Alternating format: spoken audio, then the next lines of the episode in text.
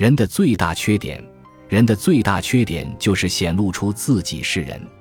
一旦被发现其非常世俗，一个人就不会再被视之为神。轻浮是名望的最大克星，正如庄重的人会被视为与众不同一样，轻浮的人则是难以被认可为人。没有能比轻浮更为有损人格的缺点，因为轻浮恰与沉稳相对。轻浮之辈绝无内涵可言，愈老则愈甚。尽管年龄本该使人理智，这一瑕疵并不因为有知者众而就被人另眼相看，免受谴责。